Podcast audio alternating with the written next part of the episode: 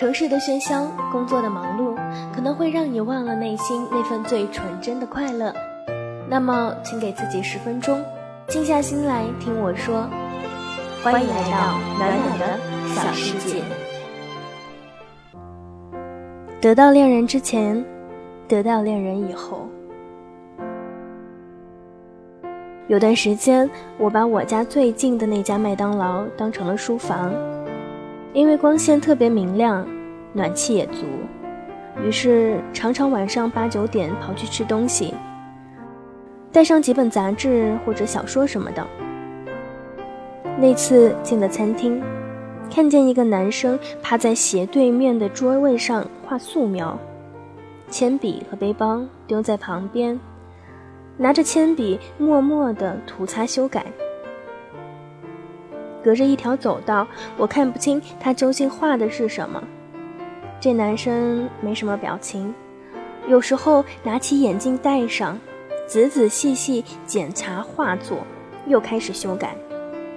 约摸两个多星期，我差不多平均两天就看见他一次，总能看见他。有一次，我按耐不住好奇心，经过的时候瞥了一眼。哦，都是不同漫画里的人物角色，我还认出来是《火影忍者》里面的。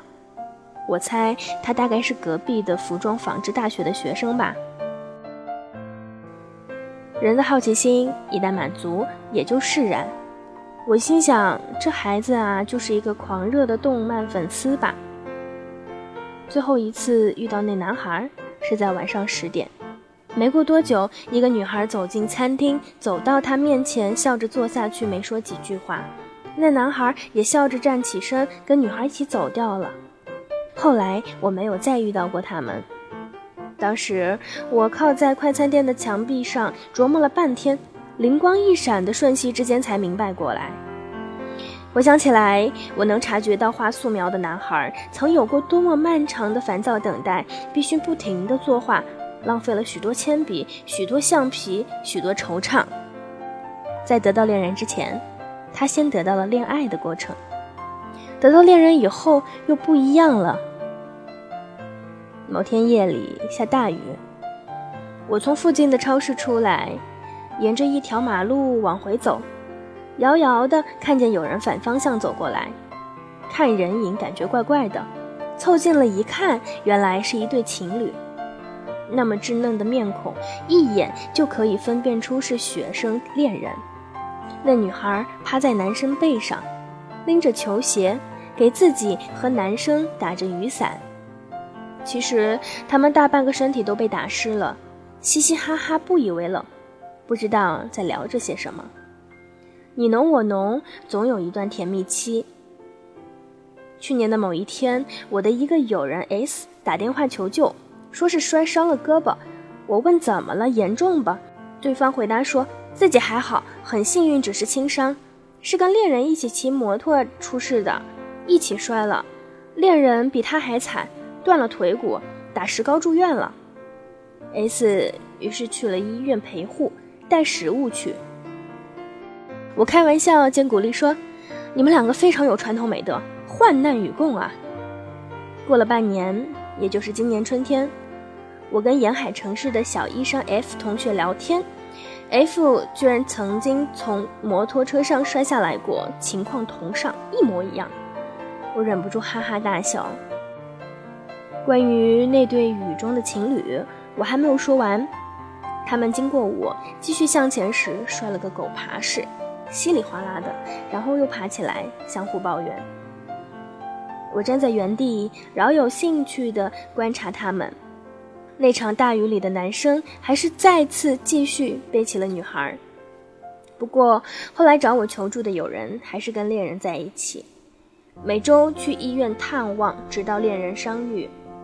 沿海城市的那个摔伤额头缝了十来针的 F 同学告诉我，如果还能两个人一起骑在摩托车上，还是要去兜风。我说：“你不是医生吗？你不怕死啊？有过一次还敢冒险啊？” F 只是简单回答一句：“我愿意啊。”隔着电话，我也能看见 F 同学说他还是要跟恋人去兜风时眼睛里的亮光。语气里的义无反顾。我真想在他受伤的脑门上书写四个大字：“勇者勿语”。